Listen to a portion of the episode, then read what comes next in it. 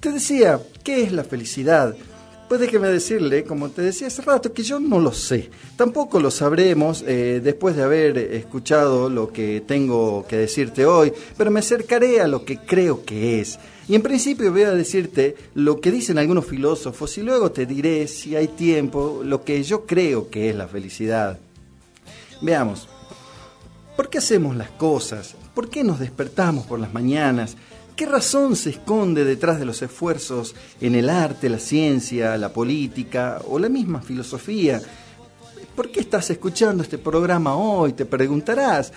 La base de la filosofía es preguntarse una y mil veces las cosas hasta lograr entenderlas. Pero ¿podremos entender algún día el concepto de la felicidad? Si seguimos preguntándonos, eh, preguntándonos cosas, seguramente eh, en alguna de las respuestas va a aparecer la palabra felicidad, aquella que desde los antiguos hedonistas hasta el eh, utilitarismo contemporáneo aparecen como el fin último de todas nuestras acciones. Son muchas las voces que dicen que en esta vida hay que buscar la felicidad, pero ¿a qué se refieren cuando hablan de felicidad? Es lo que yo me pregunto. Muchos son los que dicen que una vida feliz es una vida placentera, una vida en la cual nuestros deseos de salud, dinero y amor se vuelven realidad, pero también hay otros que van en contra de esa idea y que dicen que la verdadera felicidad está en la anulación de los deseos y los placeres. Ahí yo no comparto. Eh, pero ¿a quién escuchar entonces? Eh, pues desde ya te voy diciendo que debes escuchar a tu corazón en primer lugar. Ante la pregunta de qué es la felicidad, los filósofos respondieron alguna vez, por ejemplo, la felicidad según Platón. Para Platón, eh, la vida feliz no era precisamente alcanzar riquezas, eh, fama o placeres. Para Platón, ser feliz es lograr ser virtuoso, desarrollar virtudes tan fundamentales como la sabiduría, la valentía, pero por sobre todas las cosas, la justicia. En su diálogo República, famosísimo, Platón describe la justicia como hacer lo que nos corresponde, y esto se debe de comprender dentro del ámbito social de la polis, o sea que para Platón no puedes ser feliz si no cumples con las responsabilidades que te corresponden como ciudadano. Platón reconoce que necesitamos colaborar con otros seres humanos no solo para garantizar nuestras eh, necesidades básicas, sino que necesitamos colaborar unos con otros también para que surja una cultura que favorezca el desarrollo del espíritu humano. Platón pide que para ser felices participemos de la vida política, de la polis, eh, y para que nuestra ciudad funcione correctamente, necesitamos confiar confiar en que las cosas se harán como se deben y consecuentemente ser recíprocos y nosotros abocarnos a nuestras labores para hacer lo mejor posible. Y es que si lo consideramos de esta forma, ¿no sería la vida más feliz si todos hiciéramos lo que corresponde? Un mensaje también para el, para el sector político, que son los que llevan las riendas de nuestro país. Me voy a pasar a Aristóteles.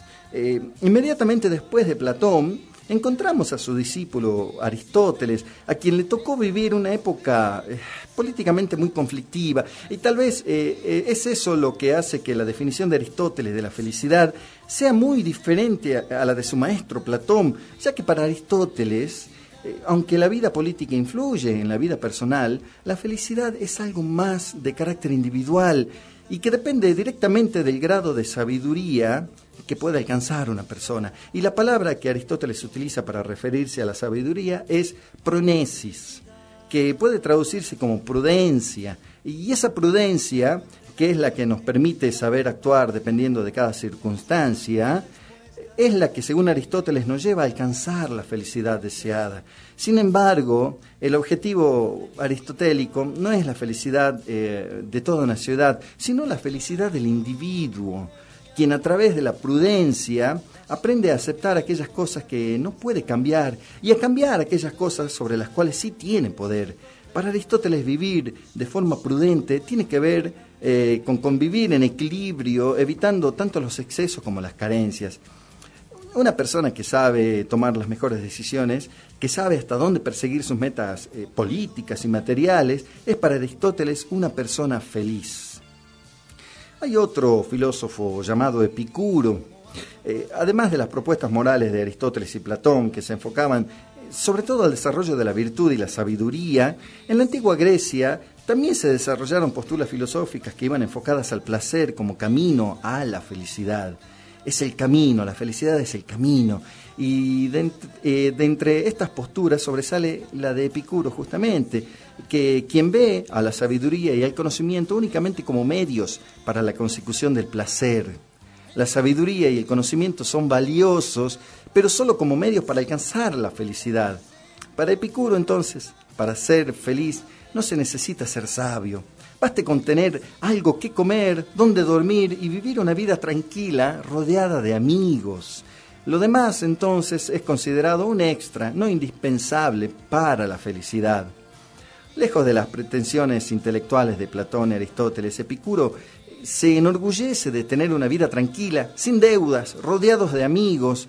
Eh, es, lo que muchos también eh, sentimos, eh, una vida sin deudas y, tener amigos que, que, estén cuando uno los necesita. Algunos consideran que esta felicidad es infantil, casi animal, diría, pero Epicuro consideraría que tal vez son ellos quienes están buscando una felicidad insensata, inalcanzable tal vez. Para Séneca, la felicidad es otra cosa. El filósofo eh, y aristócrata romano Séneca eh, fue uno de los principales exponentes de la filosofía del, estoicismo y escribió eh, varios textos sobre el tema de la felicidad. En esos textos argumentan como una vida feliz, como que una vida feliz tiene mucho que ver con cómo enfrentamos algunas de las cuestiones más importantes de la vida sobre el destino y sobre la muerte, recomienda, por ejemplo, que no la veamos como algo terrible. Eh, a ver, tómalo con soda quizás, eh, sino que les recibamos con la misma naturalidad con la que recibimos los cambios de estaciones en el año, por ejemplo. Al hablar de dinero, eh, no lo condena Séneca, pero recomienda no hacerlo la meta principal de nuestro trabajo, sino más bien considerar el dinero como un medio para ayudar a aquellos que nos rodean y también a nosotros mismos. Respecto al ejercicio del poder, recomienda que nos involucremos, pero cuidándonos mucho de no caer en la corrupción, actuando siempre eh, correctamente y predicando con el ejemplo, sobre todo predicando con el ejemplo. Veía la labor política como, como un mal necesario, diría, al cual había que dedicarse para evitar que los malvados ocupasen los cargos de poder. En vez de gente corrupta en el gobierno, tendríamos gente preparada y virtuosa gran verdad. No obstante todo lo ya dicho, podríamos decir que para Séneca la felicidad reside en una imperturbabilidad ante los cambios de la vida. La sabiduría le permite comprender al estoico que en la vida todo cambia y que la fortuna puede sonreírnos un día y darnos la espalda justo al día siguiente. Séneca vivió y murió de acuerdo a sus enseñanzas. Cuando el emperador quien alguna vez fue su amigo, empezó a ser receloso con Séneca y eventualmente le pidió que se suicidara junto con su esposa, Séneca aceptó la orden con una pasmosa tranquilidad y se dice que mientras se cortaba las venas dictaba a uno de sus amigos su última obra. Para Kant, otro filósofo ya un poquito más eh, moderno, eh, fue un filósofo alemán, Immanuel Kant, eh, para él el problema de la felicidad se encuentra en lo difícil que es definirla. Cada persona tiene su propio concepto de lo que es la felicidad.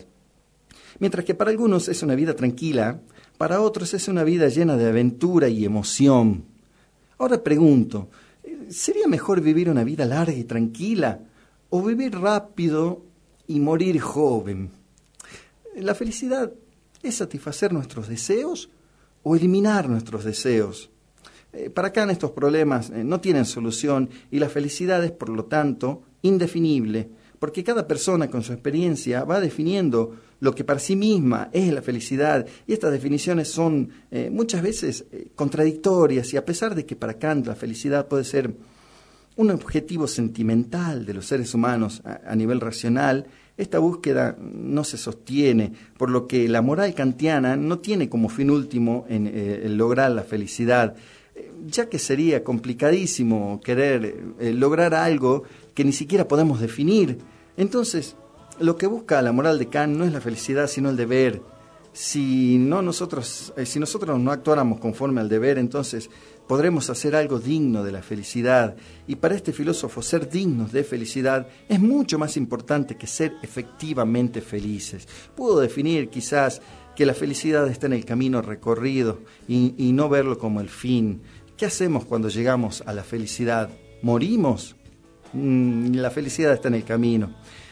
Habitualmente pensamos en Borges como un poeta genial, pero un hombre desdichado uno de sus poemas más populares, eh, El remordimiento, que él rechazaba por, por, sensiblero, contribuyó a generalizar esta imagen. Fue publicado tres días después de morir su madre.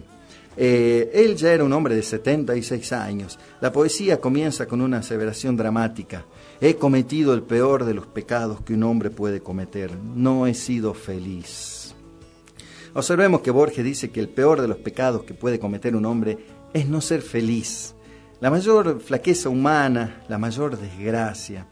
Por eso la felicidad que el poeta expresa eh, una década después en Los Conjurados, su último libro, eh, es tan notable eh, como el héroe que debe recorrer un largo periplo hasta llegar a su destino. Borges tuvo que transitar una verdadera odisea de superación personal hasta alcanzar la felicidad. Los Conjurados, este libro de poemas, que si no me equivoco es del año 85, un año antes de morir, es un testamento del poeta y, del hombre que finalmente encontró la plenitud, no solo artística, sino también personal. En el prólogo lo dice claramente, yo escribí el prólogo acá, me lo transcribí, dice, al cabo de los años he observado que la belleza, como la felicidad, es frecuente. No pasa un día en que no estemos un instante en el paraíso. Un hombre de 86 años, ciego, al final de sus días, afirma con serenidad y sabiduría sobre todo, que la belleza y la felicidad son algo frecuente. Y lo remarcaba, eh, es que Borges no, no, no habla solo de sí mismo, habla del ser humano en general, por eso usa la tercera persona del plural. No pasa un día en que no estemos un instante en el paraíso. Borges eh, afirma que la belleza y la dicha, el paraíso, están ahí, al alcance de la mano, todos los días. En términos espirituales, la felicidad no es un sentimiento, sino una emoción. Tampoco un arrebato que experimentamos cuando ocurre algo deseado. La felicidad es un estado del alma, como nos decía eh, hace rato Abel. ¿eh? La felicidad es un estado del alma que se elige. Yo elijo ser feliz. Borges, el agnóstico, el no creyente, conoció ese estado del ser pero no siempre fue así. Al igual que su padre, fue quedando ciego relativamente joven. Escribió gran parte de su obra eh, dictando, sin ver. Incluso era tartamudo. Durante años fue tan tímido que varias mujeres lo rechazaron, pobre Borges. Poco antes de morir, su madre, una mujer sobreprotectora y dominante, le arregló un casamiento con una mujer de quien no estaba él enamorado pero lo hizo para que ella lo cuidara. Se le negó a Borges el premio Nobel de Literatura porque decían, decían que era estilista, eh, eh, elitista perdón, y conservador. Fue amado y odiado en Argentina y este hombre decidió finalmente morir en Ginebra. La felicidad eh, se alcanza cuando logramos armonía con nosotros mismos, honrando la vida, la propia y la ajena, en comunión con la creación o el universo, como cada uno lo llame. Yo creo, eh, amigo oyente, que, la felicidad, que la felicidad es no saberse solo.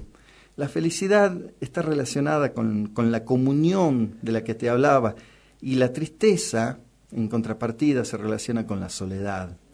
Eh, estar estar en, en comunión, en común unión con otras personas, sea quizás uno de los pilares de la felicidad. Estar solo es uno de los pilares de la tristeza. ¿Hasta cuándo vamos a seguir creyendo que la felicidad no es más que uno de los juegos de la ilusión? Esta es una frase mía, esta es una frase de Julio Cortázar. Eh, Cortázar eh, apunta con su magia literaria a desarmar la creencia de que la felicidad aparece y desaparece. Es una ilusión, se vive de ratos, la felicidad, o al menos aquellas cosas que, hacen felices a cada uno, se puede construir, conseguir, trabajar, desarrollar. Para eso hace falta eh, aceptar lo que, lo que se está haciendo, reconocerse aprendiz, reconocerse explorador, saberse optimista y sobre todo serlo, ser optimista. Y fundamentalmente depende de nuestra actitud el encontrar la paz, de encontrar el bienestar, o sea, la felicidad en la vida eh, e, es lo que vamos viviendo. Debemos compartir eh, lo que se logra y también lo que, lo que se quiere conseguir, asociarse con otros en la realización de proyectos, por ejemplo. Algunos me podrán decir, la felicidad es mojarse los pies en el río, es andar descalzo por la casa, es pisar la hierba fresca descalzo. La felicidad es leer, la felicidad es jugar con, con nuestras mascotas, eh, para otras personas la felicidad es tejer, para otros la felicidad es escribir, qué sé yo, coleccionar estampillas, almorzar en familia, cocinar. Cocinar, Juana Manuela Gorriti era, er, era una persona que demostraba su felicidad y su amor cocinando. Así que amigos, no sé si quieren ustedes agregar a esta pequeña lista lo que les hace felices, eh, háganlo, háganlo, pero también ocúpense, ocúpense de ser felices. Sí, Chicuelo, Diego, yo siempre me he preguntado qué es la felicidad, dice este mensaje. Y cuando ya he escuchado el antiguo capítulo 1 y ahora capítulo 2 de Yabú, me da felicidad, alegría y bienestar emocional. Además, lo más lindo es que aprendo. Esto nos dice Elizabeth. Qué linda Elizabeth, muchísimas gracias por tu mensaje. Realmente yo otra de las cosas en las que soy feliz es cuando me llegan mensajes lindos. Eh, acá hay otro mensaje que me dice, qué lindo programa, Diego. Hablaste sobre la felicidad y es tan bonito.